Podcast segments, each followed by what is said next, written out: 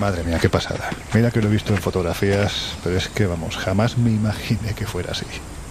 Bueno, la verdad es que impresiona. Yo también es un sitio que tenía ganas de venir y mira que hace años lo restauraron, pero creo que, que las historias que han habido aquí no permiten maquillar mucho el lugar. Por mucho que lo restaures, eh, hay algo aquí perverso.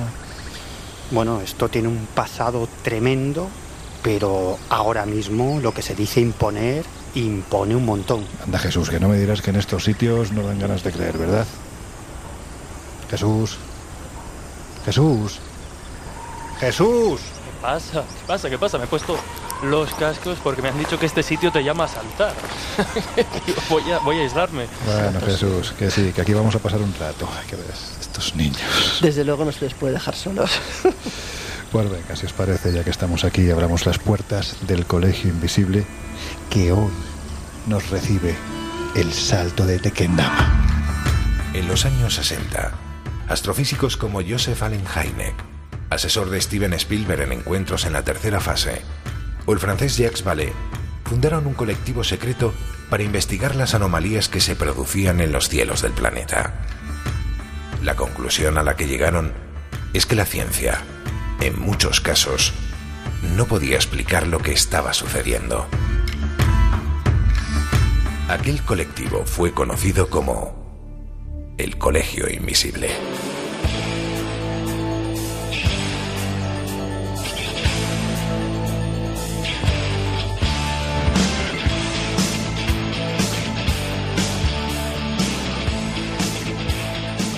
El Colegio Invisible, con Lorenzo Fernández Bueno y Laura Falcó en Onda Cero.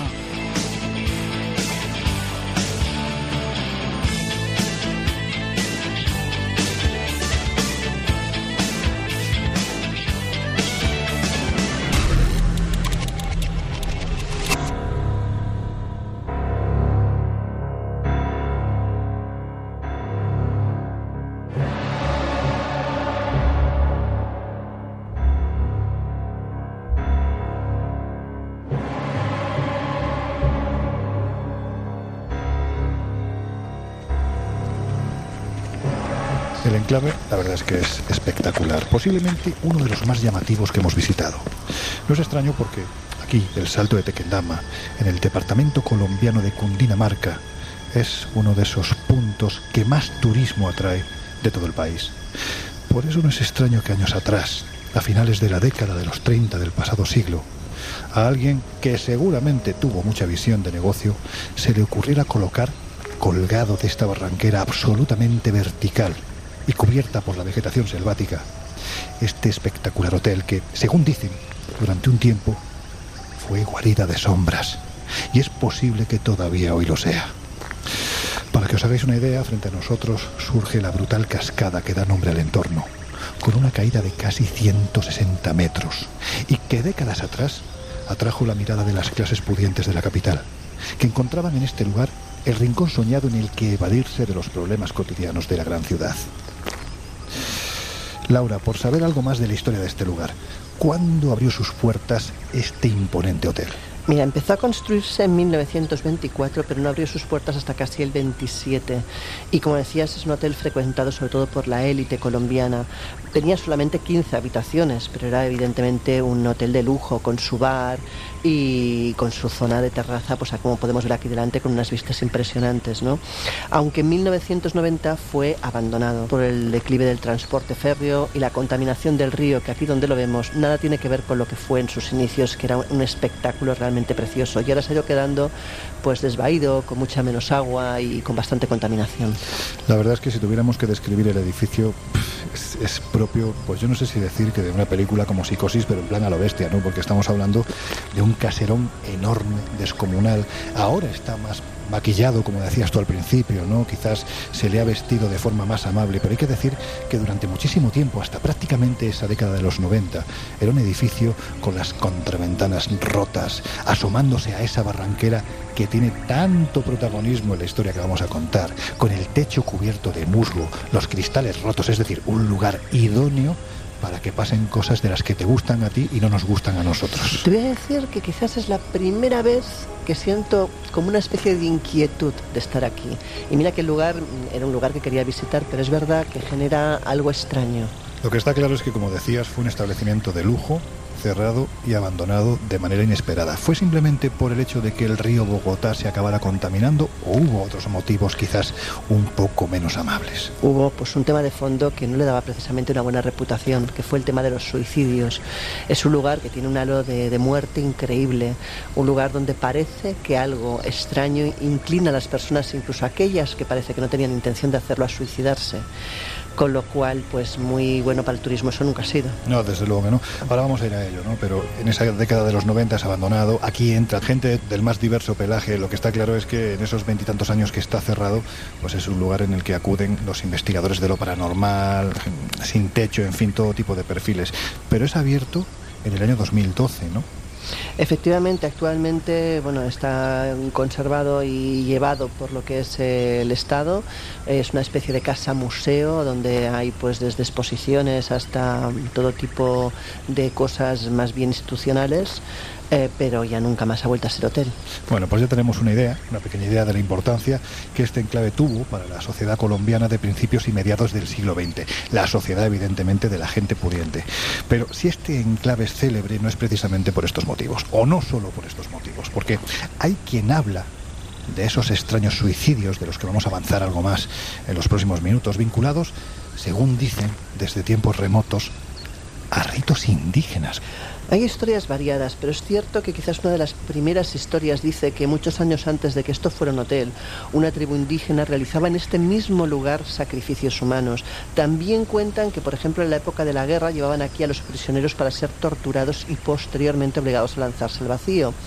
Con lo cual sí que podemos llegar a pensar que esa parte de la leyenda que cuenta que quizás hay algo negro, algo nefasto, algo perverso, que hace que las personas acaben suicidándose, tenga mucho que ver con la historia primigenia, con la historia más pretérita de este lugar.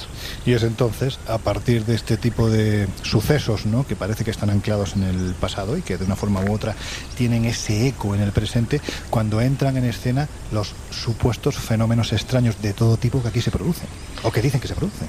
Bueno, la verdad es que sí, la verdad es que todos aquellos que, han estado hospedados aquí en los últimos tiempos, todos ellos te cuentan que el lugar eh, no es un lugar eh, normal, que desde el momento uno en que tú entras y traspasas estas puertas, eh, cuando cae la, sobre todo cuando cae la noche, parece que el, el, lugar cobra vida.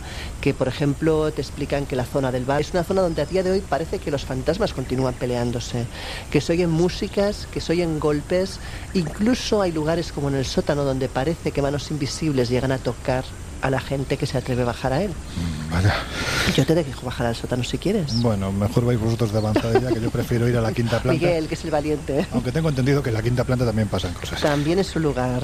Bueno, en fin, Jesús, antes de entrar, es cierto que durante un tiempo, cuando el lugar ya estaba abandonado, fue reconvertido ¿no? en una estación de tren pero en cierto modo se vieron obligados a cerrarla porque la gente que estaba en esas paradas no quería permanecer ahí mucho tiempo. Algo intranquila. Bueno, ya habéis comentado que, que, desde los orígenes, desde que se abre este sitio en el que estamos como hotel, hasta que en los 90 se vuelve a reabrir y esta tortuosa historia, efectivamente, allá por los años 50, cuando se cierra por una serie de cuestiones, hasta que vuelve a reabrirse, pues pasa por diferentes ocupaciones, podríamos decir, y una de ellas, efectivamente, por las vistas del lugar también, es precisamente la de parada, la de estación de, tren.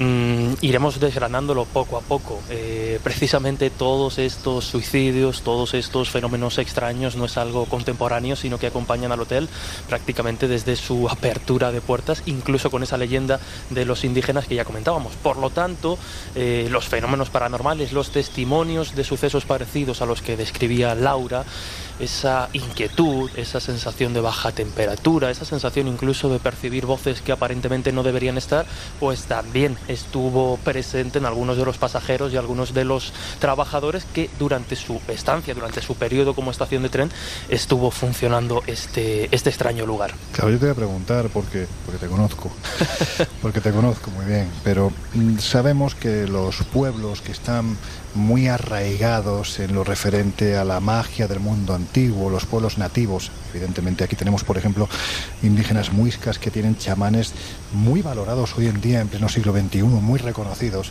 Es gente que tiene unas creencias que desde el punto de vista occidental, posiblemente porque no somos capaces de interpretar esa magia del pasado, lo consideramos superstición. Cuando estamos hablando de un lugar en el que los testigos, y no hablamos de uno ni de dos, sino de muchos testigos, aseguran que en esa parada en la cercanía de este hotel, para muchos hotel maldito, se producen fenómenos extraños, desde tu punto de vista, ¿es superstición o hay algo más? Ostras, ostras, es difícil. Es que mm, yo creo que la característica ya no solo de este, de este hotel, sino de muchos de los lugares que hemos visitado en el Colegio Invisible es que al margen del relato de testimonios que aparentemente rompen nuestros esquemas y superan toda, toda lógica, lo cierto es que las propias escenas, el propio, vamos a decir, magnetismo, el propio aura, ¿no? Podríamos decir, de los lugares que estamos visitando, y ella es uno de ellos, ya carga de manera bastante negativa el lugar, por, por comentarte un detalle, y ahora te respondo para que no digas que, que te estoy toreando. Tengamos en cuenta que mucha gente, muchos periodistas, incluso durante la época de mayores saltos, se venían aquí a retratar, a ver cómo la gente saltaba y a ver quién pillaba la mejor fotografía. Y antes, cuando me pillabais con los cascos, decía que, que, este lugar parece tener un imán, algo que, que, te llama a saltar, porque efectivamente hay varios casos que así lo, lo demuestran. Por lo tanto, cuando me preguntas si creo en que lugares así eh, pueden tener algún tipo de aura, no sé si sobrenatural, pero desde luego negativa, en este caso lo es, y el mal rollete, como pasa en muchos sitios, mm. está presente. Hay una cosa que sí que tenemos que tener en cuenta más allá de los fantasmas o de lo que pueda tener de maldito el lugar y es que eh, existe el vértigo. Y el vértigo te lleva, cuando tú te pones al borde de un abismo, a, a balancearte, a perder el equilibrio o incluso sentirte atraído por el vacío. O sea, que ese efecto, que es una cosa física, llamada, casi, sí. que no tiene nada que ver con nada paranormal, también existe. Bueno, pero en este sitio a mí me da la sensación... Bueno, en este sitio no, hay más cosas. El que, el que, se arrimaba, se arrimaba porque realmente quería hacerlo. Sí. No por curiosidad, sino Fijaros, por porque además la media, creo recordar, del siglo pasado en cuanto a suicidios ascendía casi casi a uno al día. O sea uno al día. Uno al día. De hecho, bueno, está, uno al día eh, durante muchos años. Durante, pues hemos hablado de 1924 cuando se, bueno, 1924 cuando empieza a construirse, 1928 cuando empieza un poco a, a funcionar y ya comienzan a llegar pues esta clase de, de relatos, mm. pero es que el río Bogotá que tenemos abajo también es conocido como la laguna o el lago de los muertos. Y, y además no sé, es curioso porque algunos, algunos vecinos que viven o que vivían muy cerca de, de este salto se dedicaban por las noches a dar un paseo por la zona para tratar de averiguar si había algún suicida e intentarle convencer de que, de que no se tirara. Y aquí hay relatos, yo creo que absolutamente escalofriantes, ¿no? de, de vecinos que logran aparentemente convencer a esos suicidas de que no acaben con su vida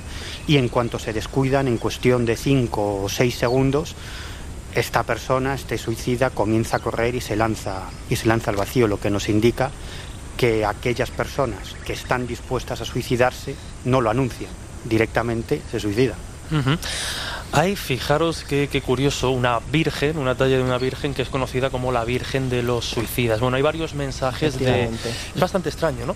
Eh, hay varios mensajes, pues, alentadores, llamando un poco a la esperanza de para aquellos que acuden allí, pues, con las intenciones muy claras. Y a mí me ha llamado mucho la atención porque esta Virgen tiene algo así como, como un mensaje llamando pues a la, a la prudencia, llamando a la esperanza, en plan, piensa muy bien lo que vas a hacer, porque claro, no, no hay vuelta atrás.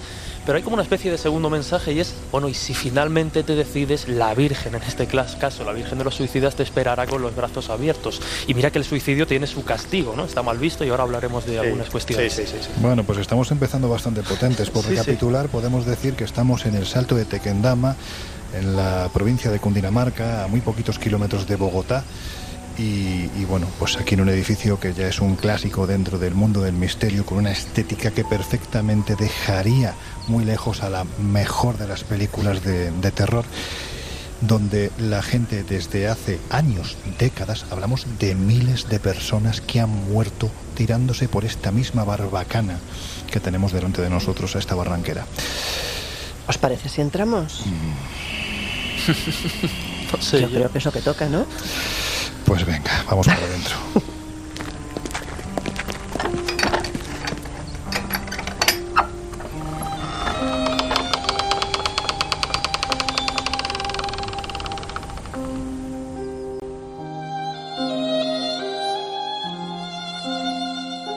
El Colegio Invisible.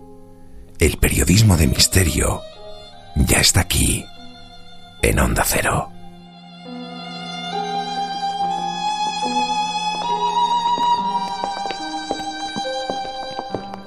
La verdad es que como tantos otros lugares. No lo vamos a decir o no vamos a establecer una comparativa porque seguramente hay lugares que tienen una atmósfera más pesada que, que este lugar, pero este la tiene, ¿no? Además, así, prácticamente sin luz, salvo la que entra por los ventanales. Bueno, pues en fin, que no nos vamos a sugestionar. Oye, Laura, dicen que la primera persona que se arrojó al vacío fue una monja, pero en este caso de manera accidental, ¿no? Eso cuentan. Dicen que esta mujer eh, pues iba en un vehículo y que el vehículo chocó y volcó y esto hizo que se precipitara al vacío y que cayese y se muriese en la caída.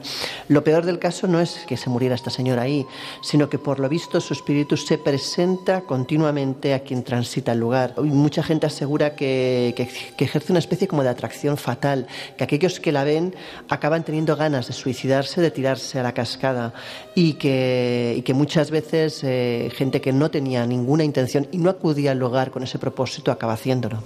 Porque aquí, Laura, se habla de almas en pena. Yo intentaría ser eh, lógicos ¿no? y pensar, a ver, ¿qué puede haber en un lugar donde el 90% de las muertes son suicidios? Pues no creo que haya nada positivo. Una sugestión brutal, seguro. Y como en tantos otros lugares supuestamente encantados, aquí también se habla de, de damas de blanco, ¿verdad? Efectivamente, también hay damas de blanco que dicen pasearse por aquí.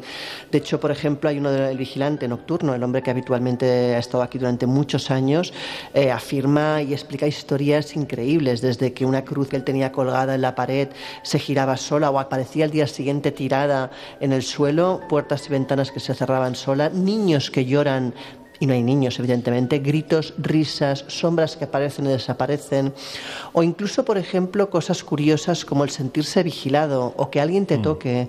Es más, llega incluso a hablar, por ejemplo, de un hombre de una capa negra o de una jauría de perros fantasmas o de gente que parece estar jugando con, lo, con, la vajilla haciendo ruidos y uno de los puntos más calientes, como decíamos antes, pues hay tres puntos quizás. Uno es la quinta planta, otro es el bar y otro es el sótano donde pues no pasa nada positivo precisamente. Mira, yo he oído algún testimonio, creo que además era de una, de una chica muy joven que decía que lo que ocurría en el bar era francamente desagradable y, y, y, lo decía además con un tono que invitaba a pensar que esta chica no estaba mintiendo. ¿Te parece que escuchemos? Porque creo que me dijiste que te habías traído ¿Sí? el testimonio del guarda que habían recogido los compañeros de los informativos nacionales colombianos. José Enrique se llama, ¿verdad? Sí. Pues vamos a ver qué cuenta José Enrique. El día que yo llegué, realmente pues sentí mucho miedo. En ninguna parte he sentido, digamos, cosas extrañas como la que he sentido aquí, porque sentía muchas cosas, sentía que puertas que se abrían, eh, ventanas que se abrían, que las cerraban, que nos seguían, que en todas partes donde estábamos nosotros nos estaban vigilando, ¿sí? Siento el terror más grande de la vida porque yo sé que alguien me está vigilando, alguien sale y me mira. Ahora seguiremos repasando la historia maldita de este hotel, pero a ver, Miguel, aquí en Colombia se habla, porque se cree y se habla abiertamente de la manifestación de las almas en pena de los suicidas. Uh -huh. Y es que además aquí hay que decir que el tema de las ánimas del purgatorio lo que llaman las ánimas benditas, tiene mucha fuerza, ¿no? Cuéntanos qué es esto.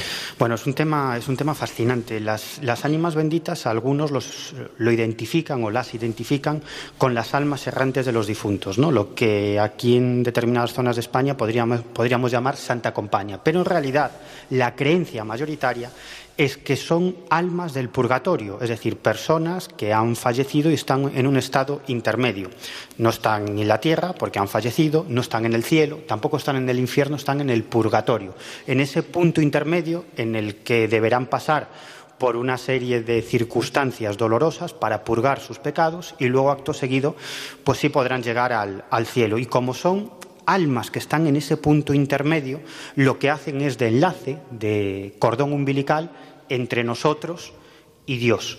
Por lo tanto, es a esas almas del purgatorio, a esas ánimas benditas a las que hay que pedirle favores, que a su vez esas almas trasladarán a Dios para que nos las, para que nos las concedan. O sea, es como una especie de mail, ¿no? Celestial. Sí, sí, claro, pero además se da una, una circunstancia y es que estamos hablando de almas sufrientes que en muchas ocasiones nos ayudan, pero en otras ocasiones esa ayuda la ofrecen de una forma un tanto violenta. Es decir, que no todo es bendito, sino que hay una cara mm, más bien maldita de este tipo de manifestaciones. Volvemos a repetir, siempre según las creencias. Las creencias, sí. eh, bueno, por decirlo claramente, tiene muy mala hostia.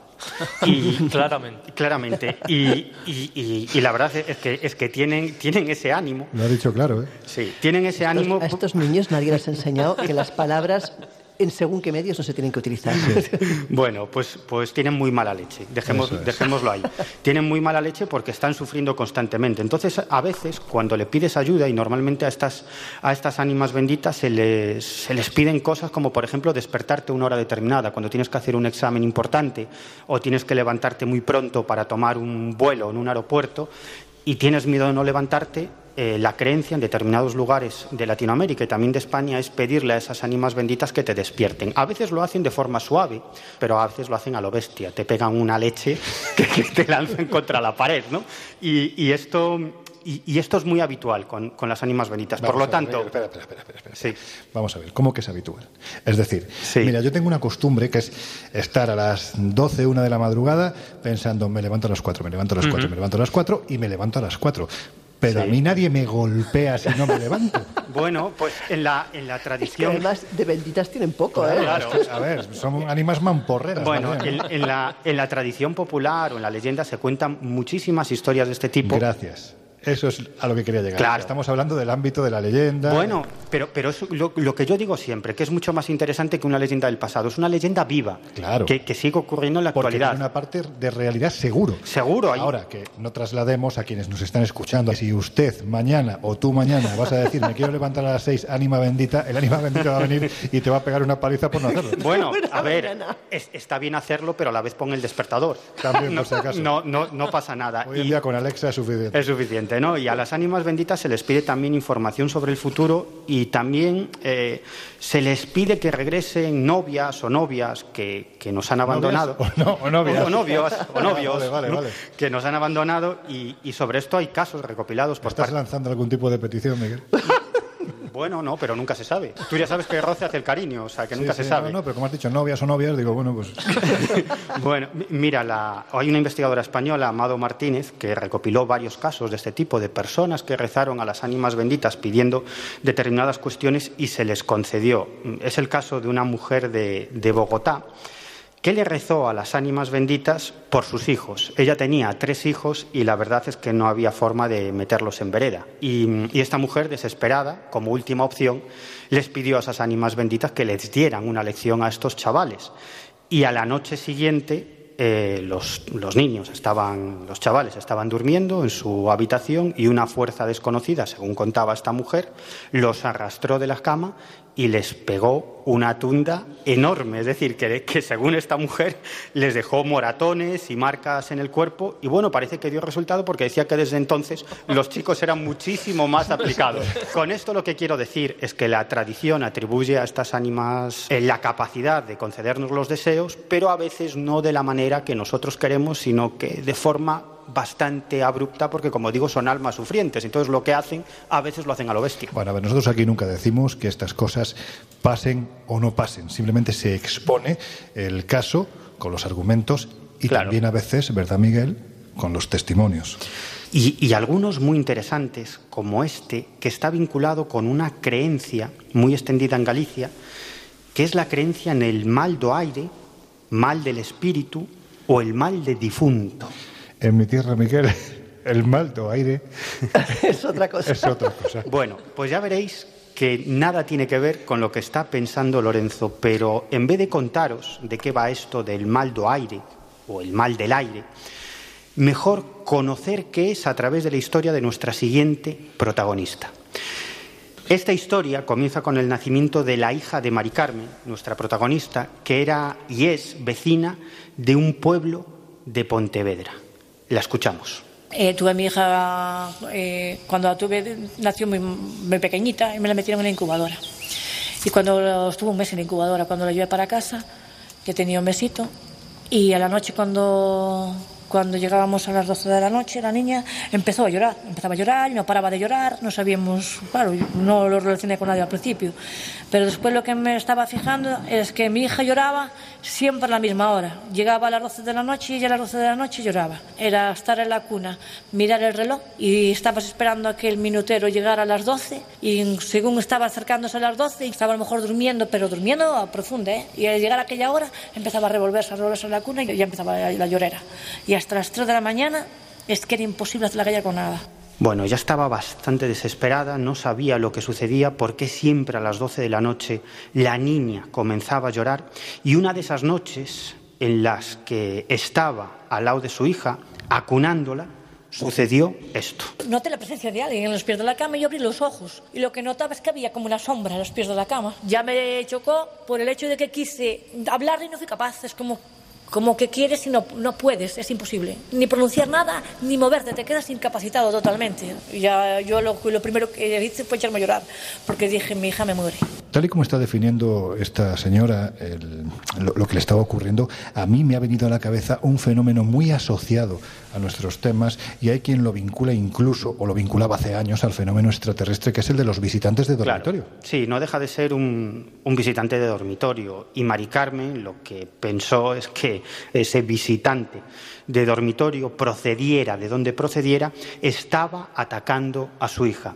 Así que ni corta ni perezosa decidió llevar a su hija a una conocida meiga de la zona. Pensé que se me moría la niña porque yo, bueno, esto es algo que está ahí, que no es normal, y me, y me veía la niña.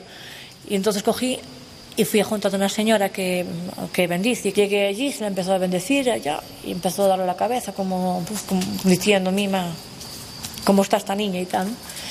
Y yo estaba callada, pero después dije, Dios mío, ¿qué, ¿qué, le pasa?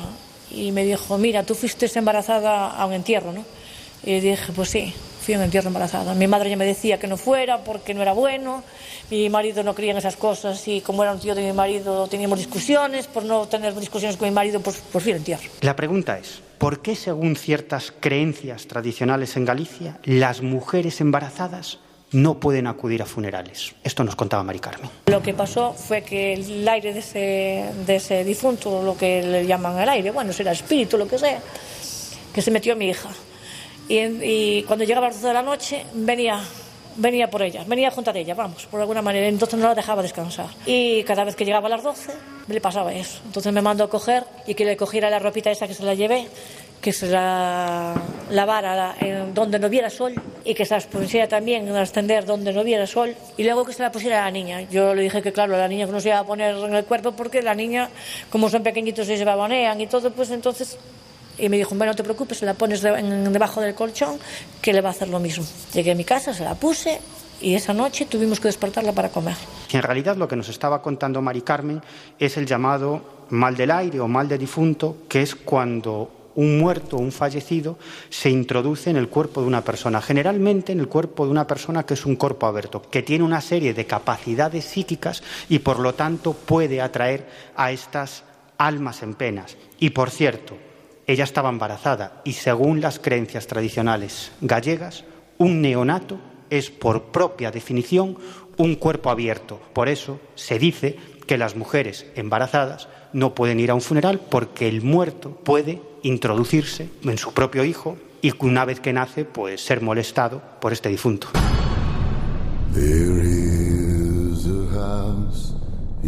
En unos minutos volvemos a abrir las puertas del Colegio Invisible en Onda Cero.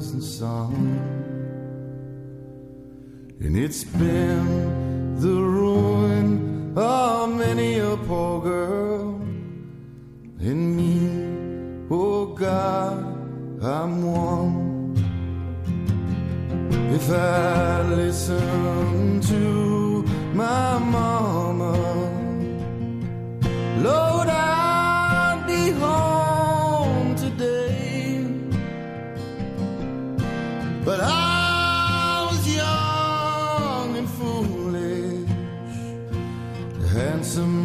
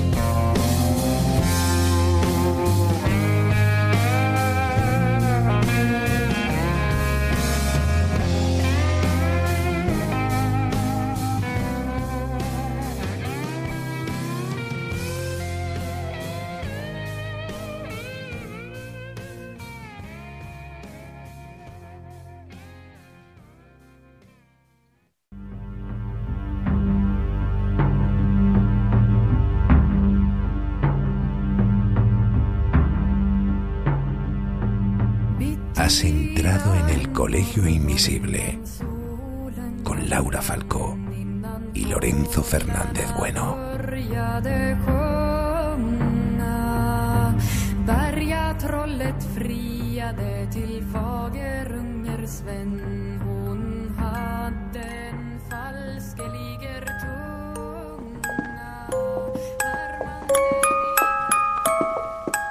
Mira, aquí mismo nos vamos a sentar que, madre mía, qué maravilla, cómo se ve desde aquí la cascada del Salto. Hay que ver, Laura, lo que son las contradicciones. Lo decíamos en su momento con Alcatraz, una prisión, una cárcel y la maravillosa vista a la bahía de San Francisco. Y aquí exactamente igual, ¿verdad? Un sitio maravilloso y tanta tragedia al mismo tiempo. La verdad es que es precioso, o sea, ver esto, o sea, si, si no supieras la historia, estar aquí sentado contemplando el agua, contemplando la vegetación, es una maravilla. Fijaos, la historia caló tanto que incluso el cantautor Noel Petro creó una composición de la que no os preocupéis que os voy a librar. es un auténtico mm, horror de canción, pero si quienes nos estáis escuchando al otro lado queréis saber cuál es, solo tenéis que buscar en San Google, como decimos siempre, la canción Me voy pa'l salto. Así se, se titula. Y si os diré que la letra dice lo siguiente. Fijaos hasta qué punto ha calado lo que aquí ha ocurrido, repito. Dice la canción, me voy para el salto mi vida, pero no es para suicidarme ni a que me tomen retratos antecito de votarme. Pues eso, que la maldición del salto ha llegado incluso al ámbito de la música más o menos aceptable y, ha llegado incluso a afectar, ¿verdad, Laura?, a compañeros periodistas que estaban allí intentando pillar algún que otro suicidio en directo. La verdad es que la historia es muy curiosa y es que, a ver, todos sabemos que evidentemente el periodismo lleva pues a veces a arriesgarse, a estar en el límite y más cuando quieres conseguir testimonios, no que se lo digan aquí al niño, que no para de, de, de, de traernos testimonios. Pero bueno, en este caso hablamos de cronistas de la época, de un, un periodista y una periodista que intentando precisamente capturar pues las últimas instantáneas, la último mensaje de un suicida, intentando tener el reportaje más ambicioso. El morbo que se llama. El morbo, eh, pues uh, no acabaron bien.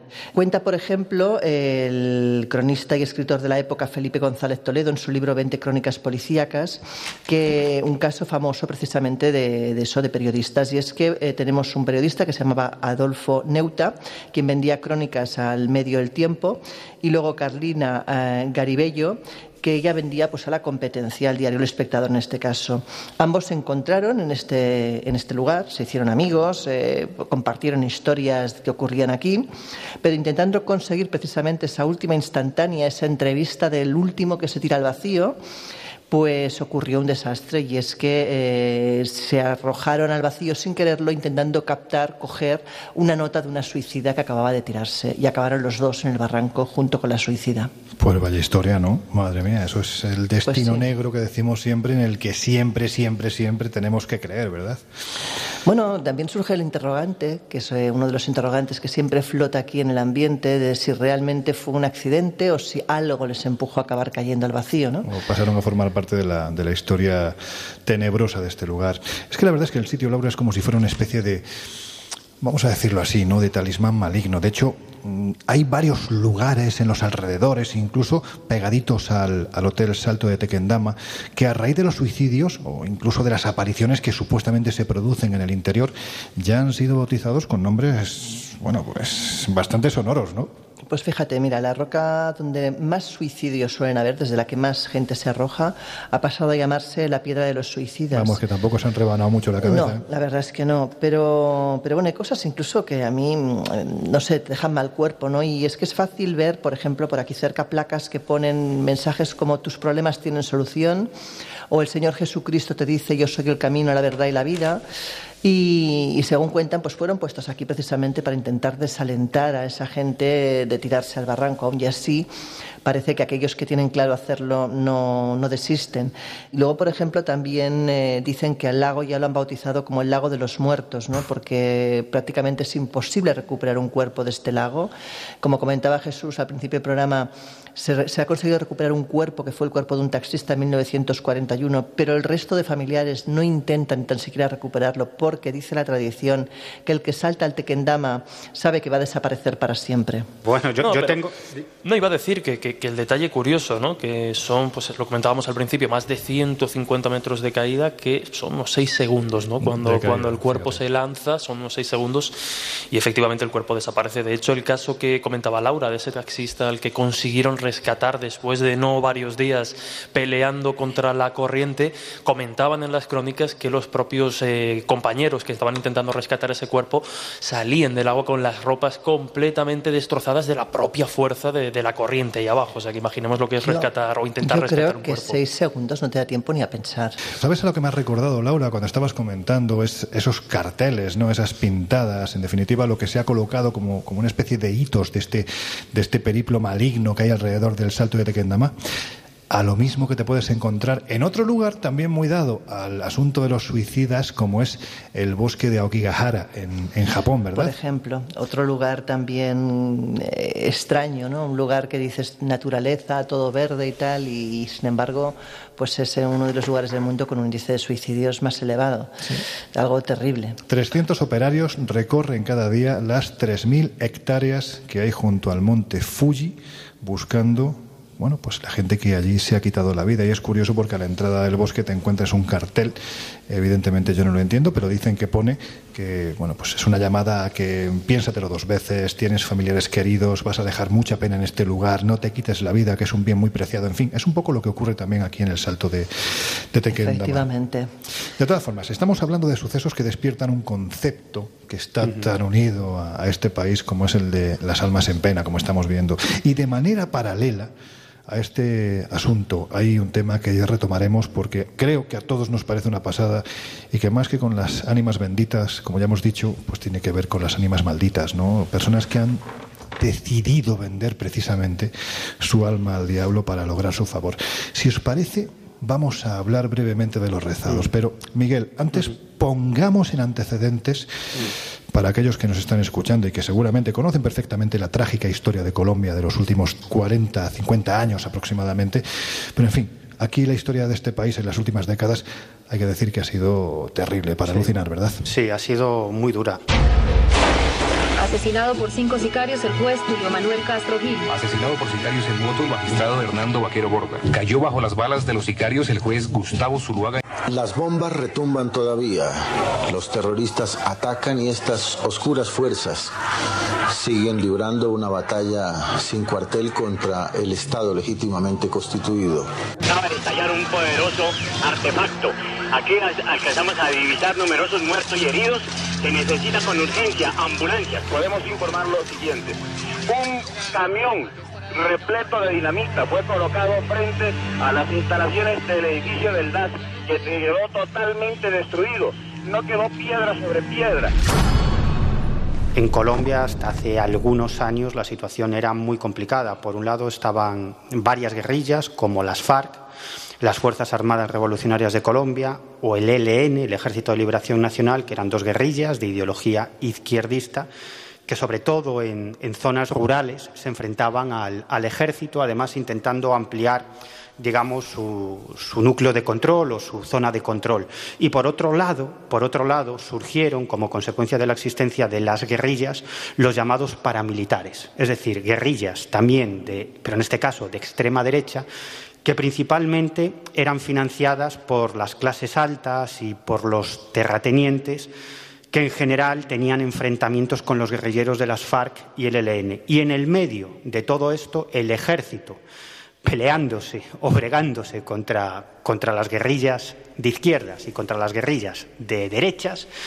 Y luego teníamos o tenemos otro factor también muy complejo que es el narcotráfico, que eso ya es lo que finalmente complicó todo, porque a la postre, tanto las guerrillas, tanto el ELN como las FARC, como los paramilitares, al final acabaron trabajando para los narcotraficantes, sobre todo protegiendo esas, plantaciones de, coca. Por lo tanto, en muchas ocasiones los enfrentamientos entre los paramilitares y la guerrilla en realidad eran enfrentamientos entre diversos grupos o diversos clanes de narcotraficantes que intentaban ampliar su zona de control. Y claro, aquí en este contexto de guerra constante, evidentemente la creencia tiene una fuerza tremenda, cualquier cosa es válida para protegerse y es cuando surge un nombre que llama poderosamente la atención, que es el de los rezados.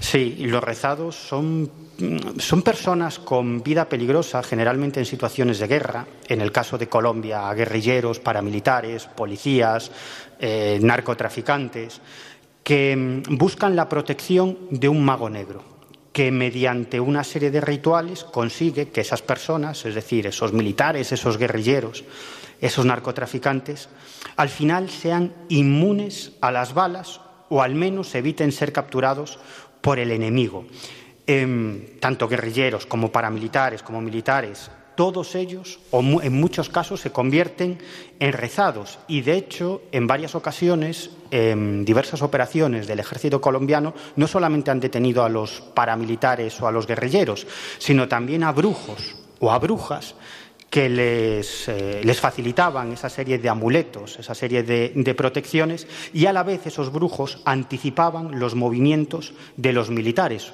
por métodos mágicos. Y repito, muchos de estos han sido detenidos. Y por otro lado, cuando son abatidos o cuando eran abatidos guerrilleros de las FARC, del ELN o de los paramilitares, encontraban en sus mochilas eh, pues todo, todos estos eh, tipos de protecciones eh, para evitar ser alcanzados por, por, las balas. Y de hecho los rezados es solo el primer nivel de protección. Y esto es tremendamente curioso porque los rezados están protegidos por un alma del purgatorio. Es decir, el mago negro lo que consigue es que un alma del purgatorio proteja a ese militar o ese guerrillero o ese paramilitar. En este caso están prácticamente protegidos eh, de las balas. Sin embargo, los pueden herir si les disparan en la espalda en la cabeza o en el ombligo, pero más protegidos están los cruzados. En este caso, el mago negro consigue que no un alma del purgatorio, sino un espíritu maligno proteja a esa persona y por lo tanto ya se convierten en inmunes a las balas y solamente pueden fallecer, según la creencia,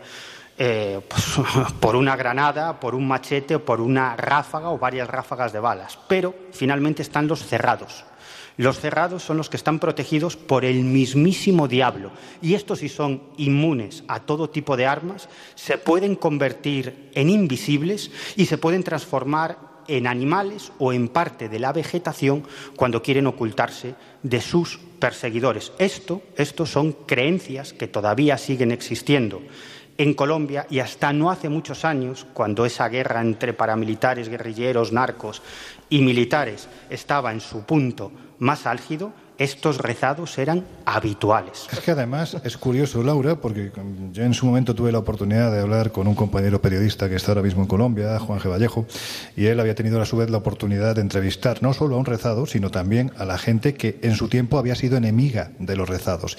Y eh, los enemigos, era más curioso el testimonio de los enemigos porque aseguraban que eran inmortales, que es que disparaban balas y daba igual, esa gente seguía en la batalla. De hecho, decían que la única forma de terminar del todo con un rezado, con un cruzado o con un cerrado era en las casas de pique. Las casas de pique era donde a machetazos troceaban en trocitos pequeños y tenía que ser vivo a esta persona que estaba protegida por el demonio y que a su vez él tenía que hacer un pago al demonio diario. Es decir, eh, para tener al demonio con, de tu parte y que te protegiese tenías que matar.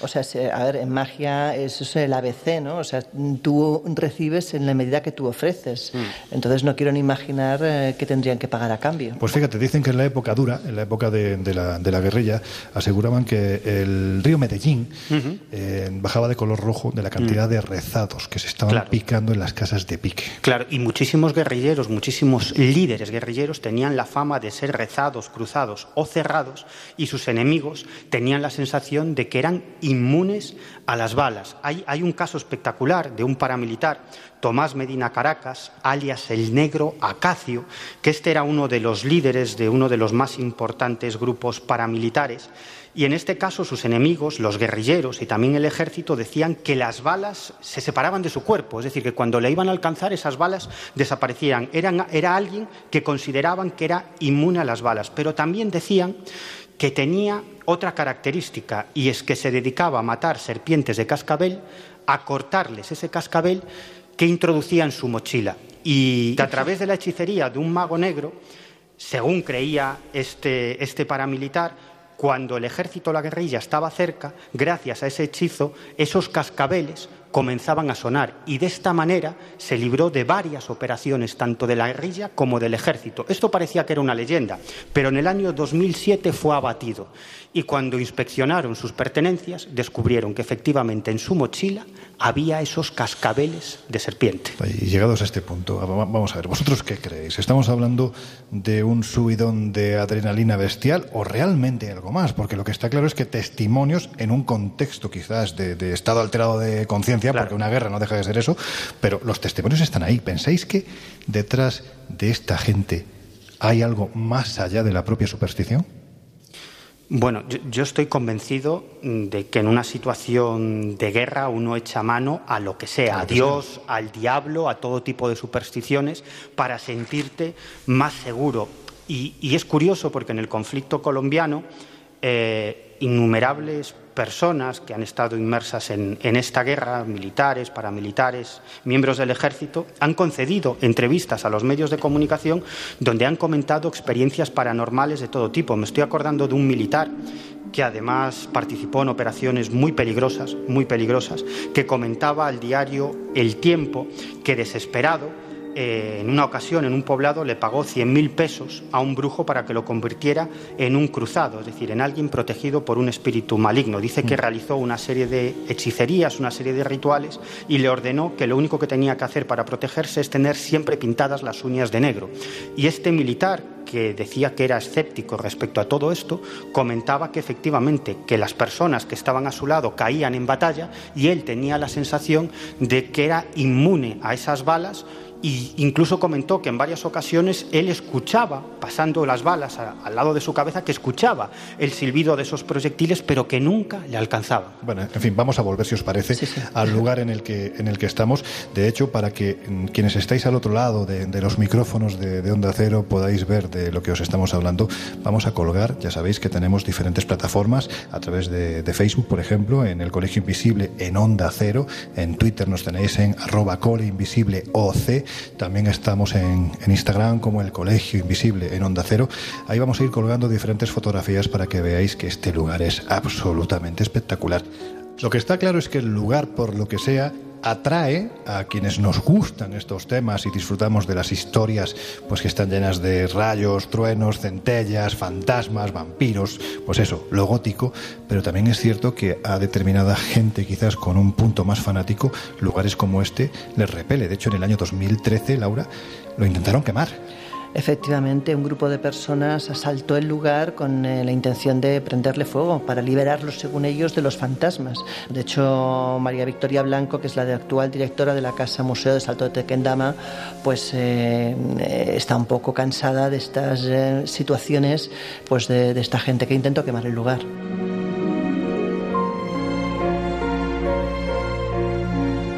El Colegio Invisible en Onda Cero. A ver, Miguel, El tema de las almas en pena o de las ánimas, y tú además, tú además siendo gallego, yo sé que te mola mucho y he visto que te has quedado con ganas.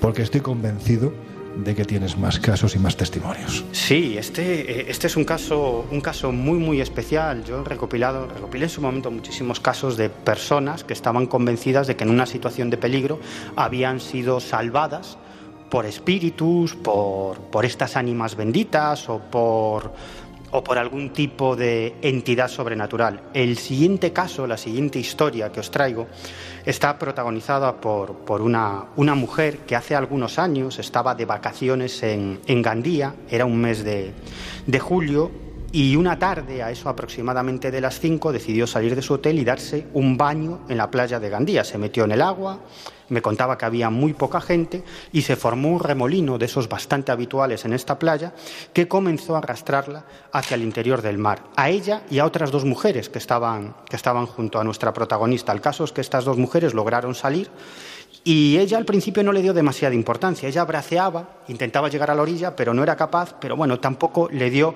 demasiada importancia. Lo que pasa es que estas mujeres llegaron a la playa, se marcharon, ella se quedó completamente sola y pasados algunos minutos se dio cuenta que la situación se estaba poniendo demasiado fea. Mira, la escuchamos, que me traigo su testimonio. Cada vez el remolino me llevaba para allá, yo intentaba con, esto, con el, la parte esta del cuerpo intentar avanzar para acá, no me dejaba, me llevaba más, más, más, más. Entonces, y era muy grande el remolino, muy, muy grande. Sí, el remolino mío, es que fíjate, levantó toda la arena. ¿Tú veías la playa? ¿O no? Hombre, claro, lejísimos, sí, lejísimos, ya, pero si yo estaba al fondo de todo ya, lejísimos. Bueno, el caso es que, es que lo intentó con todas sus fuerzas. Eh, se dio cuenta de que la situación ya se estaba poniendo muy peligrosa. Anocheció, lo intentó, lo intentó y lo intentó hasta que perdió definitivamente las fuerzas y llegó a la conclusión de que ese era ya su final. Digo, bueno, me voy a mantener así, bueno, ya pronto llegará la noche y ya me tendré que ir para abajo. Y entonces, ya después de, de horas ahí, ya porque ya dices se va a hacer de noche, estoy ya, y digo, Dios mío, entonces mmm, sentí que me pegaron un empujón así, por aquí con una mano, aquí. ¿Te dieron en el hombro derecho? En el hombro derecho. Le dieron en el hombro derecho y a continuación, según esta mujer, ocurre el milagro. Me pegan el empujón y yo ya me vi saliendo así. Y cuando me vi saliendo así, pues yo no me lo creía. Y entonces miro para atrás y digo, gracias Dios mío, muchas gracias Dios mío. Y estaba saliendo, digamos, del agua ya tocando sí, sí. la arena. Pero así me vi, pero todavía tenía este pie en el agua y esto.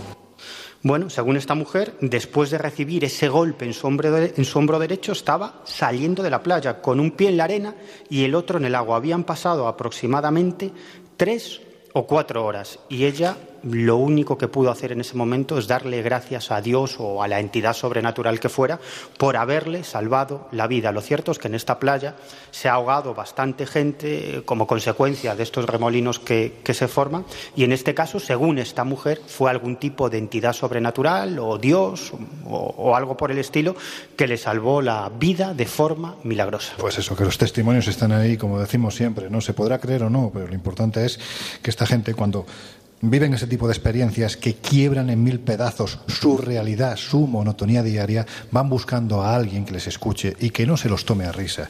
Y Miguel, si algo hace muy bien es precisamente recopilar y escuchar este tipo de testimonios de gente para los que no hay ni una sola duda de que lo que les ha ocurrido es absolutamente real. Ellos ¿verdad? están absolutamente convencidos, como, como esta mujer, y tú lo explicabas muy bien, lo que buscan es alguien que les escuche y no se ría de ellos, intente comprender. Muchas veces me preguntan, bueno, ¿y cuál es la explicación? Ojalá pudiera ofrecerla, no lo sé. Laura, Jesús, ¿vosotros qué pensáis de los testimonios que ha traído Miguel? Porque. Pues yo estaba concentrado porque, salvando la, la, diferencia cultural de la propia zona, Galicia es única y especial en cuanto a creencias, Desde en cuanto a magia. Estaba recordando un caso en el que había involucrado un niño de apenas tres años por aquel entonces, que te encontraba muy, muy, muy mal. Los médicos no daban respuesta a que no comiese y vomitase todo. Los padres, pues como suele pasar en estas ocasiones, preocupados y ante la desesperación, acuden a un curandero. Y bueno, digamos que vamos a decirlo rápido, ¿no? Algún día profundizaremos en la historia, se cura o se recupera milagrosamente. Y esta clase de historias con, con niños tan pequeños de por medio a mí me desconciertan mucho porque el elemento de sugestión como tal que podemos aplicar a los adultos aquí parece que queda un poco en, en el aire. Es más complicado, ¿verdad? Fíjate que parece que en este siglo XXI este tipo de cosas quedan como muy en el pasado, propias de la Mm. superstición, pero todavía hoy, si uno va a algunas poblaciones de España, eh, me viene a la cabeza, por ejemplo, ahora mismo la alberca, ¿no? En, en- en Extremadura. Eh, si tú vas a la alberca, justo al lado de la Plaza Mayor, donde hay una iglesia, en el esquinazo de la iglesia tienes una oquedad en mitad de la pared, donde hay un ofertorio abierto con velas y debajo te pone por las ánimas benditas. Tú puedes echar una moneda o encender una vela, pero ahí vas a pedir por las ánimas benditas, por aquellos que ya se han ido. Y estamos hablando de pleno siglo XXI. Pero en fin, Jesús, que estás muy callado. A ver, las ánimas benditas además están muy ligadas a sucesos, vamos a decirlo así, sin explicación aparente, ¿verdad? Sí, efectivamente. Bueno, ya ha comentado Miguel algunos casos concretos de los que podemos extraer precisamente pues algunos de los fenómenos más comunes asociados a este tipo de vamos a decirlo, apariciones. Además he de reconocer que junto al fenómeno de la Ouija, al que, al que ya le perdí un poco el respeto, todo no, lo que no deberías. todo lo que tiene que ver con el fenómeno de, de las ánimas y las apariciones de ánimas, que suelen ser bastante terroríficas, es decir, como bien decía Miguel, son, armas, son almas que, que- que están sufriendo, que están cumpliendo una penitencia. Yo recuerdo algunos casos en los que han descrito, por ejemplo, su aparición prácticamente con la boca cosida completamente, es decir, sin poder articular palabra.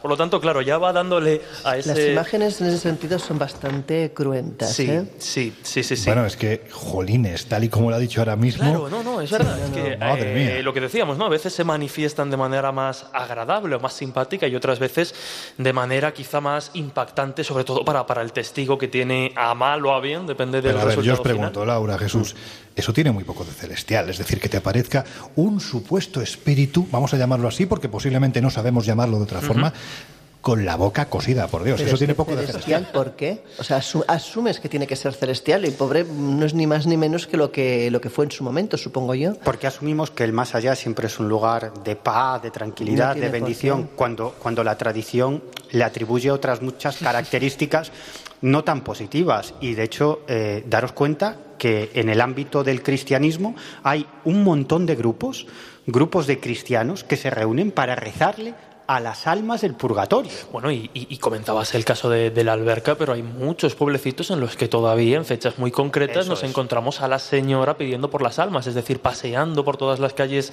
del pueblo, agitando una campana y pidiendo precisamente para las ánimas o las Y almas del purgatorio. justo. aquí en España, procesiones en honor de esas ánimas benditas a las que se le pide protección y todavía Yo se no sé sigue si se le haciendo. pide protección o que, o que no se acerquen, ¿no? Porque tal y como, y como se aparecen en ocasiones, la verdad es que, que- que es eh, impactante para, para el testigo.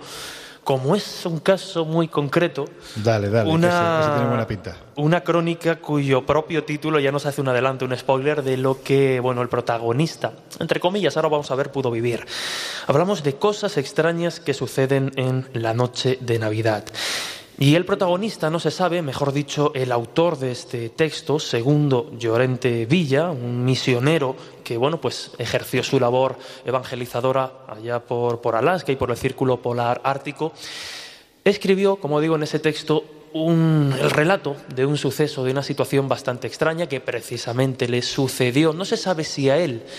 Él dice que a un compañero, a un jesuita que le contó esta historia, pero bueno, quedan dudas de si pudo ser un tercero o realmente él estaba contando su propia experiencia en tercera persona en ese relato.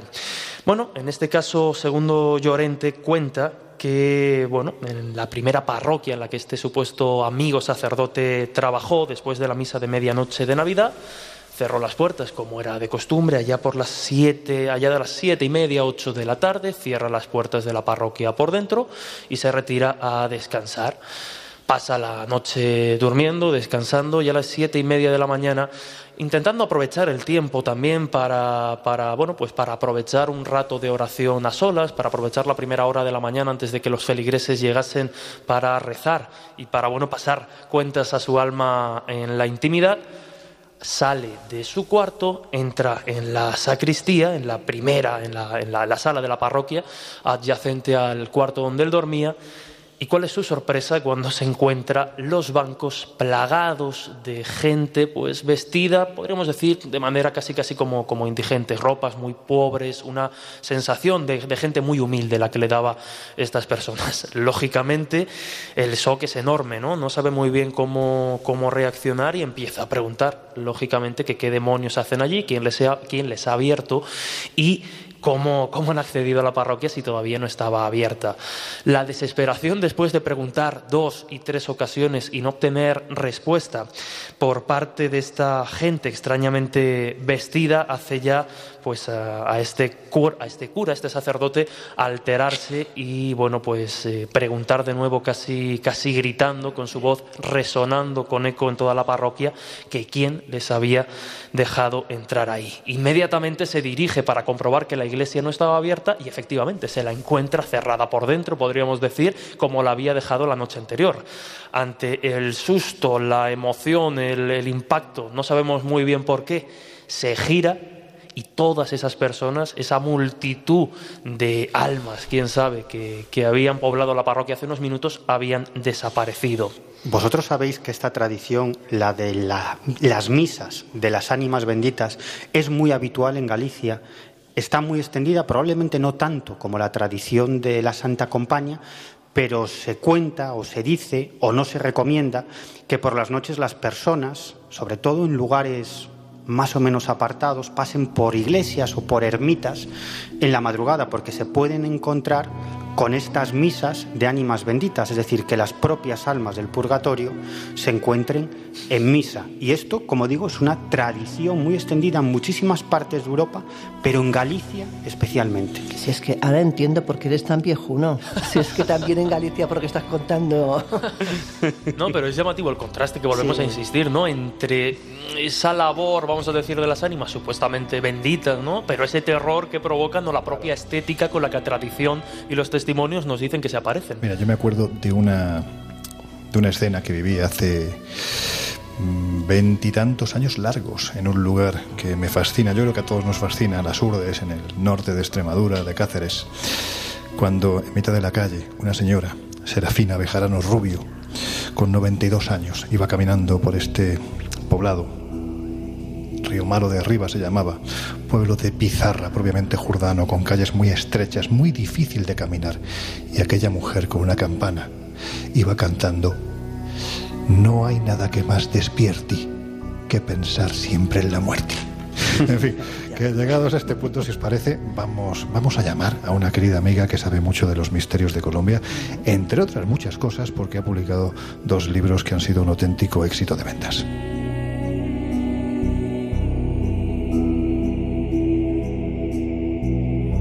El Colegio Invisible. Los jueves de una y media a dos y media de la madrugada en Onda Cero.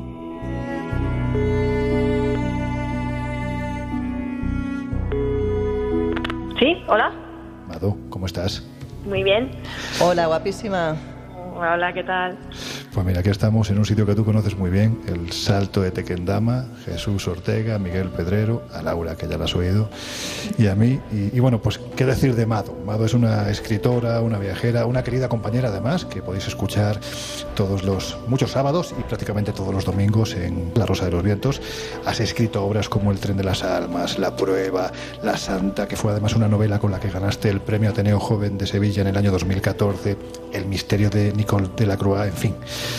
Quizás lo que a nosotros ahora mismo más nos interesa por la temática es que has escrito dos volúmenes de Colombia sobrenatural. ¿Es Colombia un país tan misterioso como dicen, Mado? Yo creo que el verdadero misterio de Colombia es que es un país sin descubrir.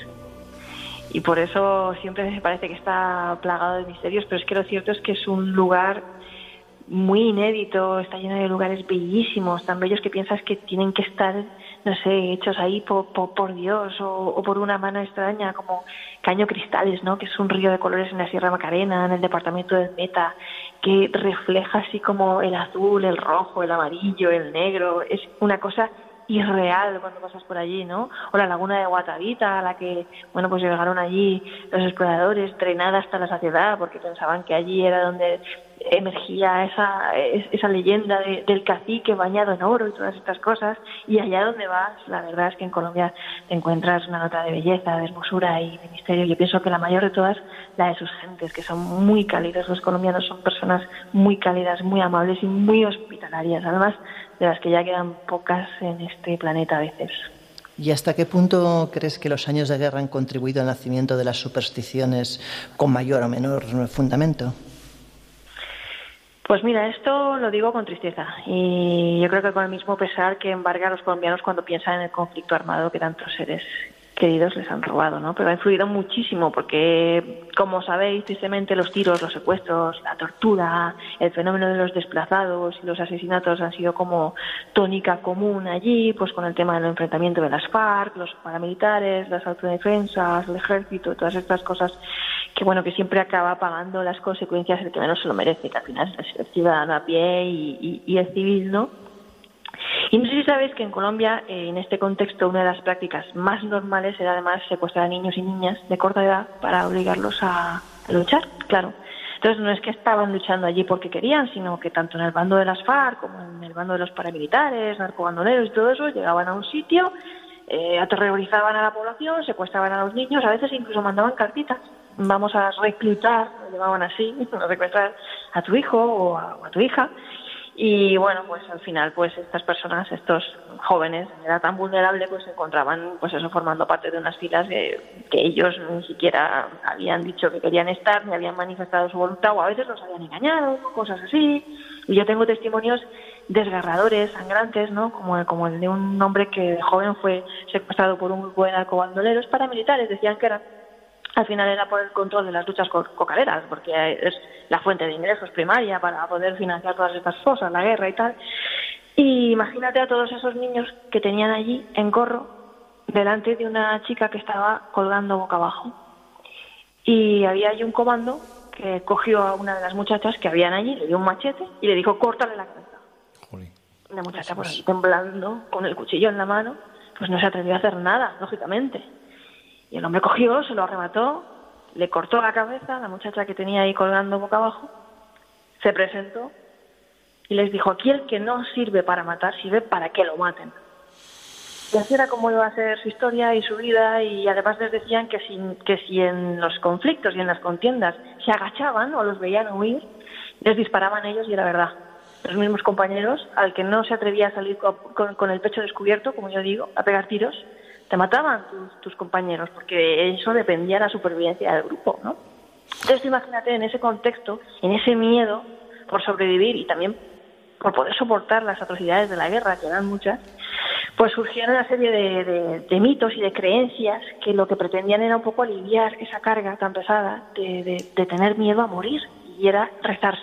Eh, ahí surge eh, la, creencia y el contexto de los soldados sobrenaturales, rezados o cruzados, dependiendo del tipo, que era pues someterse a una serie de rituales sincréticos con influencias de muchas religiones, ¿no? fundamentalmente de, de afroamericanas, pero también religiosas, se rezaban, se los hacía siempre un brujo o una bruja, este ritual, este procedimiento, a fin de ser inmortales ante las balas o ante los machetazos, volverse invisibles o transformarse en un animal, o de alguna manera poder sobrevivir y salir indemne a ese daño y a ese terror en el que tenía que enfrentarse cada día, De todas formas, es que parece, Mado, que claro, cuando uno se enfrenta a una situación que para nosotros está tan lejana que es prácticamente parte de una ciencia ficción que nos viene de ese otro lado, donde sí es absolutamente real, me refiero a ese señor que en un momento determinado, si no vales para matar, te matan, te cortan la cabeza. Claro, es que para esa gente ese señor es poco menos que la encarnación del diablo, eh, pues eso, valga la redundancia, hecha carne. Y esto además contribuye, entiendo, al nacimiento de, pues eso, ¿no? De fenómenos extraños, santos populares, porque por ejemplo en Medellín tengo entendido que hay capillas donde van los narcos o los sicarios a, bueno, pues a pedir favor, ¿no? Sí, es un fenómeno bastante común en América Latina, el tema de los santos populares. Hay muchísimos y, hay bibliografía antropológica muy eh, exhaustiva en torno a eso. Es muy interesante y Colombia tiene un gran caldo de cultivo en lo que a las creencias de santos populares se refiere. Y entre ese grupo de santos populares destacan entre los mafiosos, ¿no? Como pueden ser en otros contextos malverdes o no sé qué. Eh, santos populares a los que van además los mafiosos a pedirles que, que, les vaya bien en su atraco o en el golpe que van a dar o algo así, ¿no? Pues ahí destaca un poco, un poco Pablo Escobar, que ha trascendido un poco como, santo mafioso y se ha convertido como en un santo mm, tipo Robin Hood. Entonces lo que pasa es que venden figuritas de de Pablo Escobar, vestido de Robin Hood precisamente. Sí, sí, sí. Y la gente lo pone en altarcitos y le pone sus velitas y le hace sus oraciones y sus cosas, porque para algunos, para algunos, Pablo Escobar fue un auténtico Robin Hood. ¿Por qué? Pues porque construyó un barrio entero para eh, las clases menos favorecidas, para los pobres, repartía sándwiches, bocadillos, hacía campos de fútbol. Él lo que quería era meterse a, a las clases pobres, las clases populares en el bolsillo, porque mientras que las tenía en el bolsillo, él se aseguraba una red de apoyos y contactos que era lo que a él le permitía pues hacer todo lo que hacía impunemente y además con bastante excentricidad, porque él no era precisamente discreto, ¿vale? Eh, había gente, madres, que incluso tenían un lote de tierra que les había comprado Pablo Escobar, que había matado a su hijo, pero no le importaba porque Pablito le había dado tierra, ¿vale? ¿Y es cierto que en la cárcel donde estuvo en la catedral aparece su fantasma? Más que su fantasma, lo que aparece es el fantasma de las atrocidades que supuestamente también se cometieron allí. Porque como muchos sabéis, sobre todo los que habéis visto la serie, me imagino, y habéis seguido un poco el tema de Pablo Escobar, Pablo eh, fue encerrado en una cárcel que más o menos era una mansión de lujo construida a su medida y en la que él seguía haciendo sus correrías y seguía llevando sus negocios y iban y venían prostitutas, celebraba fiestas y tenía su búnker porque era muy paranoico con el tema de la seguridad y que temía que fueran a atacarlos los enemigos o matarlo y tal y sus salidas en caso de que quisiera irse en algún momento, ¿no? Que, que es lo que hizo finalmente, escaparse, ¿no? Pero lo que pasa con este lugar es que eh, posteriormente fue reconvertido en, el hogar de una orden de, monjes, monjes benedictinos, de religiosos. Y allí los monjes decían que no se podía vivir muy a gusto, porque, claro, claro, ellos decían que había veían espíritus que deambulaban, eh, ruidos extraños, lamentos, puertas que se abrían y se cerraban solas, que se veían esferas luminosas, por cierto, también un fenómeno bastante común en esa zona de la Sabaneta, de Envigado y todo eso, que se les movían las cosas. También eh, había compañeros que periodistas que recogían allí testigos, ¿no? testimonios que decían que bueno los trabajadores que acudían allí a hacer trabajitos que lo jalaban de la camiseta, que oían voces, que se les erizaba allí hasta lo que no lo tenía, ¿no? Hmm. Y, bueno yo pues eh, siempre que he tenido amigos por esa zona, por, por Sabaneta, por Envigado y todo eso, siempre les he preguntado sobre ese lugar y me han dicho que es un sitio muy miedoso, que allí había cráneos, que allí había huesecitos, que decían que jugaban con, con la cabeza de los muertos al fútbol. Y yo pues seguía incrédula y les decía que si eso podía ser, y que si la verdad que allí mataban a gente, y pregunté, me acuerdo, en una hacienda de unas amigas mías, me dijeron que, que sí, que así se llegaban a ajustar cuentas, que la gente entraba y no salía, y que al novio de una amiga de cierta persona que yo conocí lo llevaron a la catedral, lo mataron y lo incineraron allí porque este muchacho, que tampoco era un santo, pues parece que al principio era socio de Pablo Escobar y se quiso aprovechar un poquito de su estancia en la cárcel para sacar ventaja y quedarse con los negocios y lo pagó, lo pagó caro. Lo que está claro es que la figura de Escobar yo creo que se ha limpiado demasiado precisamente a raíz de la serie Narcos, me da la sensación, porque es que te plantan un, Escobar familiar con el que, pues, se podría incluso llegar a caer en la tentación de identificarte, ¿no? Decir, bueno, pues no parecía tan malo cuando realmente estamos hablando de un monstruo, cosa que, como has dicho, no piensan, creo que es la Comuna 13, ¿verdad? La que él levantó en ese... La Comuna 13. La Comuna 13, ¿no? Un barrio por allí. Exactamente. Bueno, pues allí efectivamente lo que dices, no hay eh, altares en los que se venera a don Pablo, cuando realmente estaba considerado el enemigo público número uno de aquel tiempo, prácticamente yo creo que de todo el planeta, ¿no? Pero es cierto que la situación con este hombre ha llegado a tal punto de que ya, incluso hoy en día, hay peregrinaciones a su tumba. Ya la había, pero con todo el tema de la serie de narcos y de Pablo Escobar y todo eso, pues como tú mismo has comentado, se ha identificado un poco la figura de Pablo Escobar con la de un héroe. Y ese es el problema. De hecho, mucha gente en Medellín y, en la zona de, Antioquia, ese departamento y tal, tengo muchos amigos que están siguiendo una campaña en Twitter de por favor no nos identifiquéis con esto y por favor no hagáis un héroe a una persona que fue que mató a miles de personas, directa o indirectamente, y que tanta desgracia y tantos ríos de sangre ha derramado. Y, sí que es cierto lo que tú dices, que en el cementerio de Jardines Montesagro, en Itagüí, que es donde él está enterrado, se ha convertido en un lugar de peregrinación, la gente acude allí pues a ponerle flores, hay otros flipados que van a hacerse una raya, ahí encima de su tumba, todo. Y tiene auténticos seguidores, excursiones temáticas, merchandising, hay gente de Medellín muy desagusto, eh, muy que no está conforme con estas cosas, que, que les parece dar paulo a una figura que no se lo merece y que desde luego no era ningún santo. Y da miedo pensar que una persona que derramó tanta sangre se ha vista como un héroe por muchos, que la gente que se droga, que la gente que se mete una raya de cocaína aquí en Europa, por ejemplo, o en Estados Unidos, está apoyando la industria de la sangre, porque para que tú te lo puedas meter por la nariz tiene que haber gente al otro lado del charco desplazada, obligada a trabajar en condiciones de extorsión, de esclavitud, que yo lo sé, que tengo amigos que tienen familia, que en ciertas zonas están en condiciones de esclavitud y extorsión, asesinada y con la vida desgraciada. Bueno, y vamos a pasar a hablar realmente de misterios, que es un poco lo que nos ocupa, ¿no? Si tuvieras que destacar un enigma muy arraigado aquí en esta tierra, ¿cuál sería? Eh, pues mira, hay dos. Uno que da miedo y otro que es más amable. Uno de los más arraigados en Colombia es el de la brujería. De la misma manera que en la Inquisición en el pasado quemaba brujas en la hoguera, ha habido casos en la historia reciente de Bogotá en los últimos años en los que han llegado a matar a personas por, brujería y quemarlas vivas. Pensar que esta persona le estaba haciendo mal a esta o a esta y que estaba causando enfermedades y todo eso. La gente cree en las brujas, hay muchos sectores populares eh, de clases sociales en Colombia que creen en las brujas y en la brujería es increíble. Hay hasta ahí un pueblo que se llama el de las brujas, el de Coahuila y Huila y el sector de todas estas zonas. Y, ese es quizá uno de los misterios más arraigados, pero a mí el que más me gusta... Ahora ibas a decir, este es el, alma, el amable, ahora vamos al desagradable, ¿no? sí, a mí el que más me gusta es el de... Tienen una costumbre muy bonita, y es que todos los lunes van a los cementerios porque es el día de las ánimas, las ánimas ah, benditas. Qué grande. Todos los lunes ellos van a los cementerios eh, a poner vasitos de agua para que las ánimas beban, o a ponerles plaquitas, o, a llevarles flores, o caramelos, o comida, depende de las cosas, ¿no? Y les piden cosas y están ahí todo el día hablando con los muerticos. Y lo hacen los lunes porque es el día de, de las ánimas y les piden favores. Tú puedes ir un día, un lunes, al cementerio central de Bogotá o por el cementerio de Medellín y vas viendo pues esos vasitos de agua, los esbotos, la gente ahí con sus muerticos, algunos eh, con los más famosos del Campo Santo, porque en los cementerios hay como algunos que son como, como que tienen más fans, ¿no? Para estas cosas. Y hay tumbas con más fama que otras, ¿no? Y, algunas están especializadas, ¿no? Pues está la tumba de los ladrones, de los pendencieros, los que van a cometer alguna pechoría.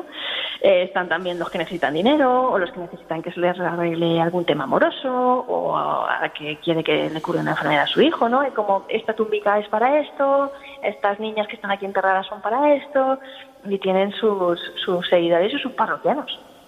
Yo me imagino que tú para tu libro Colombia, bueno, para los dos libros de Colombia Sobrenatural, habrás hablado con mucha gente de allí y por eso me gustaría que regresemos al lugar en el que ahora nos encontramos. Desde tu punto de vista y en base a las entrevistas que has realizado, la gente con la que has hablado, los expertos, incluso investigadores de allí, ¿es cierto que el salto de Tequendama sigue estando encantado? Dime que no, por Dios, que si no salgo corriendo por la puerta ahora mismo. Pues mira, desde mi punto de vista, la verdad es que yo no tengo la potestad para decir si los lugares están encantados, malditos o brujados o, no. Eh, pero lo que sí puedo hacer, eh, afirmarte y afirmaros, y lo que me interesa a mí como antropóloga, son los relatos orales de la gente que sí que asegura que lugares como el Santo de Tequendama están encantados. Y hay muchísimos relatos y muchísima tradición oral, un patrimonio riquísimo de todo este tipo de leyendas en torno al Salto de Tequendama. Pues, ¿por qué? Pues ya te anticipo que estamos hablando de un lugar de una belleza tan gótica como abrumadora, pero es que es muy sobrecogedor y, es difícil desembarazarse de ese halo de mágico que desprende la estampa que te encuentras allí, pero también de esa historia truculenta que tiene a sus espaldas, ¿no? Y es que ese hace unas décadas pues era un auténtico um, emplazamiento, un lugar de peregrinaje de los que estaban cansados de vivir y iban a suicidarse allí casi que en romería, hasta tal punto que había fotógrafos que iban... Me eso de suicidarse en romería es una imagen súper gráfica. Sí, sí, desde luego. Sí, Pero fijaros si la cosa era bestia, es que es una imagen que yo creo que, que, lo, que lo explica perfectamente. Iban fotógrafos de los periódicos o gente que en aquella época algunos ya tenían sus cámaras de fotos a ver si pillaban alguno tirándose, porque es que era muy fácil verlos. Y la cosa se puso tan grave que tuvieron que poner un espantasuicidas, que yo no sé cómo llamarlo nada más que espantasuicidas, que era una persona allí vigilando para que eh, para evitar que la gente que iba allí con esas intenciones se tirase porque además hace unos años tampoco era tan fácil como ahora que tampoco sigue siendo fácil sacar los cuerpos de allí no que por eso precisamente dentro de lo que es la sociología la psicología la antropología va uno a tirarse a un sitio donde tiene por seguro de que no van a encontrar sus restos, ¿no? Porque no quieren que hacer, dar que hacer ni incluso en la muerte ni en el más allá. Y antes era muy difícil sacarlos de allí. Y entonces era como, ¡guau! Una cosa bestial, eh, muy, muy bestia. Y, y claro, ha quedado todavía como una especie de impregnación oral de que aquel lugar, bueno, pues está encantado, hay muchísimos testimonios de gritos, de lamentos, de sueños, de apariciones, de todo tipo de historias que te puedes imaginar de que los que van a acampar por allí oyen voces que les atraen, que les dicen que se tiren, que se tiren, que salten, de gente que se siente eh, como arrastrada por alguna ¿sabes? Por alguna arma de seducción magnética fantasmal por allí para, para saltar al vacío y muchos accidentes también que han habido, ¿no? Parece mentira que, un lugar que en el pasado fue la florinata de la vida capitalina de Bogotá, con su estación de tren, con ese hotel gótico eh, casi acantilado, mirando allá enfrente, donde iban a celebrar fiestas y, y bailes y, todas estas cosas en los años 20, los años 30, acabara convirtiéndose en, en lo que se convirtió y con esas historias tan truculentas. ¿Y tú personalmente ¿Qué sensación has tenido cuando has estado aquí? ¿Con qué te quedaste del lugar? Bueno, pues imagínate lo que es estar en un lugar a 2.500 metros de altura sobre el nivel del mar, con las nubes bajando a tu lado todo el rato, porque tú vas andando por allí con las nubes a tu lado, cubriéndolo todo de niebla, con el estrépito de la fuerza de la cascada ahí retumbándote en el corazón, acercarte a la piedra de los suicidas, que se llama así, que es donde tú miras al fondo del lago de los muertos, que también se llama así, es verdad que todavía, hoy acuden muchísimos a quitarse la vida, ¿eh? menos, pero todavía acude mucha gente a quitarse la vida y conocía personas que los habían visto allí, en vivo y en directo, quitarse la vida, incluso pelearse por, por, por lanzarse allí y tirarse allí. Y saber que, bueno, te paras allí y dices uno, dos, tres, cuatro, cinco, seis. Son los segundos que tarda la gente que se tira desde la piedra de los suicidas en caer al fondo del lago de los muertos. En ese tiempo te da tiempo a pensar muchas cosas. Imagínate lo que es eso, tirarte ahí y, arrojarte a, ese lago de los muertos. Y bueno, pues caminar luego por la tarde al borde de la carretera, por donde se han despeñado tantas almas, a paso de vaca, como ya digo, de camino a los puestos de arepas, los chicharrones, los maicitos, donde sigue reinando un poquito ese silencio gris que parece envolver las tardes, pero imaginar también pues esos tiempos de esplendor de los que os hablaba, ¿no?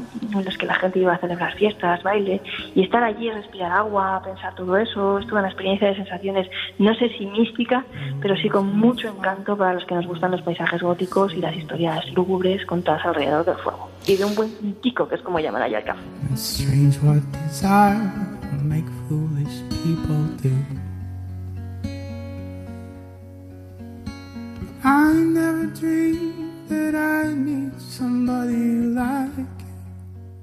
La piedra de los suicidas, el lago de los muertos, mira, amado, uno, dos, tres, son los segundos que yo voy a tardar en irme de aquí. Nos vamos, amado, porque no estás aquí, porque si no nos quedábamos tú y yo, seguro. Seguro que sí. Sí, las chicas sois guerreras y, valientes, pero en este caso el equipo, el equipo masculino yo creo que es bastante cobarde. Eh, aunque ellos no lo digan, yo sí lo digo, yo lo asumo. Miguel y, Jesús no lo asumen, pero lo son, lo digo ya. Pero he firmado, que te vamos a dejar tranquila, que allí en España ahora es muy tarde. Que muchísimas gracias por, por atender la llamada, por compartir tu conocimiento y sobre todo, ¿sabes lo que te digo? Tu pasión por este país, porque se nota que eres una apasionada de Colombia. Sí que eres. Muchas gracias, un abrazo muy grande a todos. Gracias y un abrazo. Besos, hasta pronto.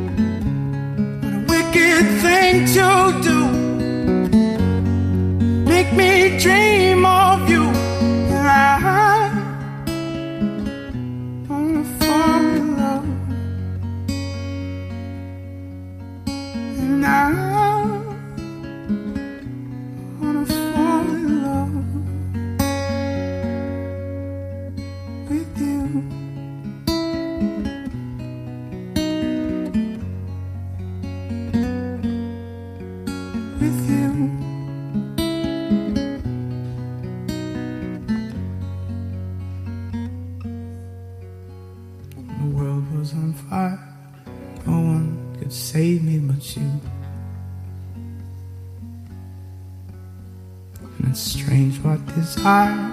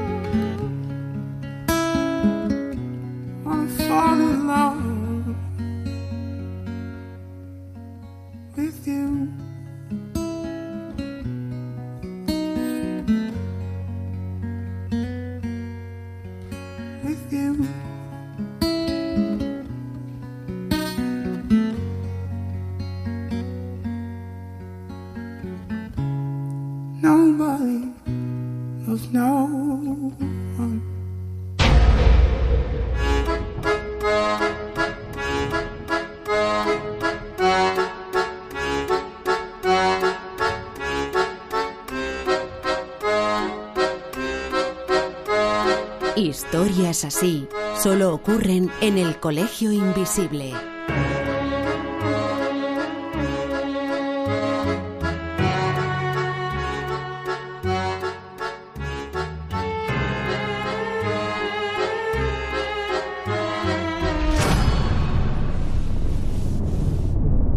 Ain't no sunshine when he's gone.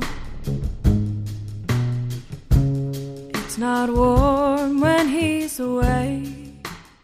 Pues venga, que yo creo que ya llega el momento de plantear conclusiones, porque la pregunta es difícil, yo soy consciente de que es difícil, pero desde vuestro punto de vista, ¿existen lugares que de una forma u otra atraen el infortunio para aquellos que se acercan?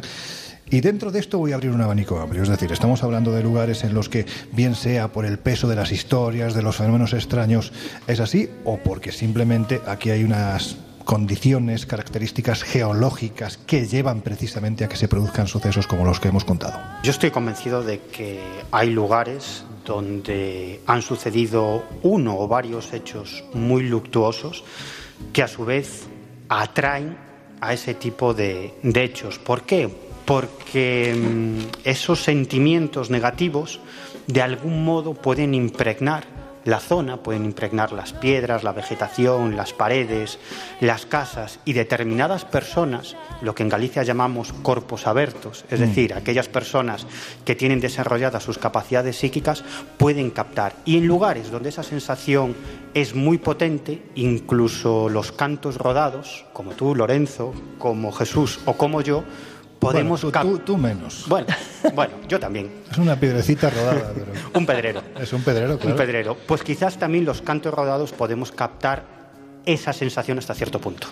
Yo sería muy, muy objetiva, es decir, eh, igual que cuando tenemos una persona eh, negativa puede llegar a afectar a un ambiente, me da igual si es un ambiente personal o de trabajo, Hmm. acaba contaminando y siendo tóxica, ¿por qué no puede pasar lo mismo en cierta manera? Es decir, si tenemos un lugar donde lo que ha ocurrido son hechos eh, pues, mm, trágicos y donde además las, las vibraciones de lo que quedan no son precisamente positivas, pues cabe pensar que esas vibraciones o esos, esos fantasmas quizás negativos acaben afectando a todo el lugar, ¿no? de la misma manera que lo hace una persona tóxica. Fíjate, Laura, yo es que ni siquiera hablaría de fantasmas, es que hablaría de la propia historia de- del lugar que es Sí. evidentemente trágica y que por, por muy objetivo que intentes ser, es que te desplazas hacia la subjetividad porque, porque no nos podemos aislar de lo que aquí ha ocurrido, lógicamente. Y es que esto pesa, es decir, es que el lugar tiene una atmósfera que pesa.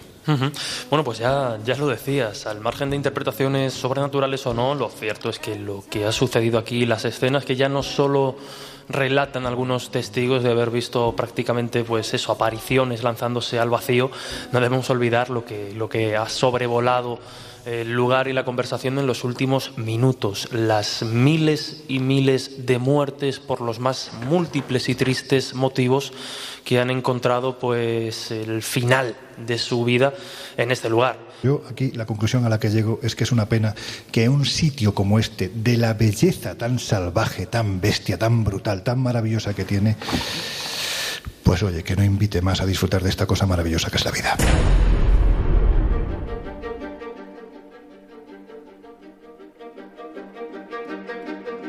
Bueno, pues ya está, que vamos a ir pensando en cerrar no las puertas del Hotel Salto de Tequendama, porque me da que nos vamos a estar Yo aquí un pensaba que ratito. querías dormir aquí hoy. No, no voy a dormir aquí, pero sí, no me importa pasar un ratito. La verdad es que el sitio es un lugar al que tenía muchísimas ganas de venir y, y, hombre, pues si nos dan las 12, la 1, esa hora maravillosa, dicen que la hora de la diabólica Trinidad a las 3 de la mañana, pero más allá no, más allá no, porque la verdad es que, bueno, pues uno tiene su, su corazoncito miedoso y, y no lo quiero perder. El miedo es el primer aviso de que un paso más, en fin.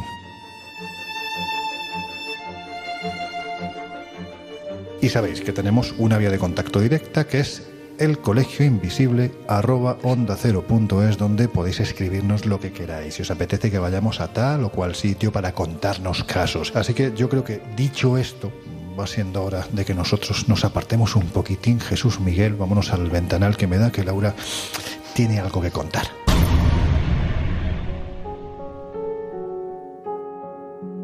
Yo creo que si existe el lugar donde lo ocurrido en el pasado parece marcar para siempre el enclave de forma trágica, esta es la casa de Tequendama. Rodeada de exuberante naturaleza, de vapor de agua que casi podría confundirse con una espesa niebla y abocada a un acantilado casi hipnótico, este aparente remanso de paz está muy lejos de serlo.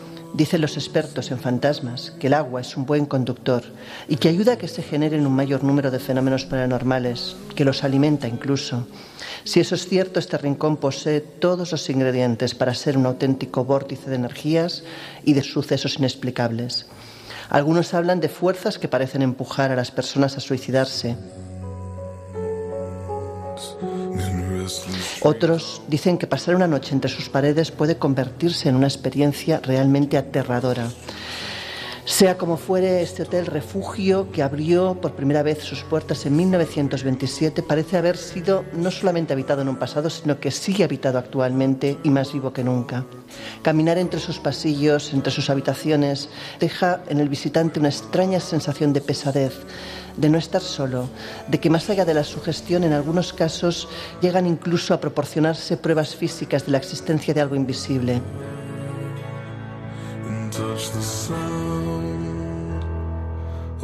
Muchos afirman haber sentido manos que los tocan, dándoles, como os podéis imaginar, un susto de muerte. Y es que la historia de este lúgubre paraíso difícilmente puede pasar inadvertida.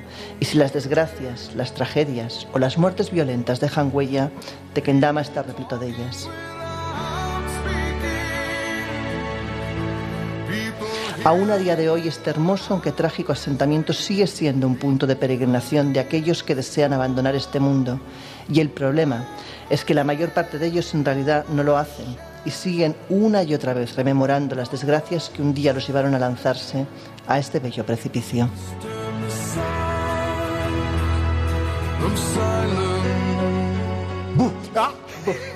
Es que me lo ha puesto a huevo, Laura. Lo siento mucho, Miguel. Mucho. ¿Le Bueno, has pegado un susto a Miguel o qué? sí, sí, se ha asustado un poquitín. Bueno, dicho lo cual, Jesús Ortega, mm, un ratito solo aquí, ¿vale? Muy bien, sí, sí, sí, sí. Y la semana que viene, pues, pues seguimos con esto. Miguel Pedrero. Hasta la próxima aventura. Lo siento, intentaré no asustarte demasiado a lo largo de la noche. Y Laura Falcó la semana que viene más. Seguimos. Y ahora os dejamos, pues ya sabéis, con el gran José Luis Salas y sus No son horas. Nosotros cerramos ya las puertas del Colegio Invisible diciéndoos lo de siempre, que seáis muy, muy felices. El Colegio Invisible. Con Lorenzo Fernández Bueno y Laura Falcó. En Onda Cero.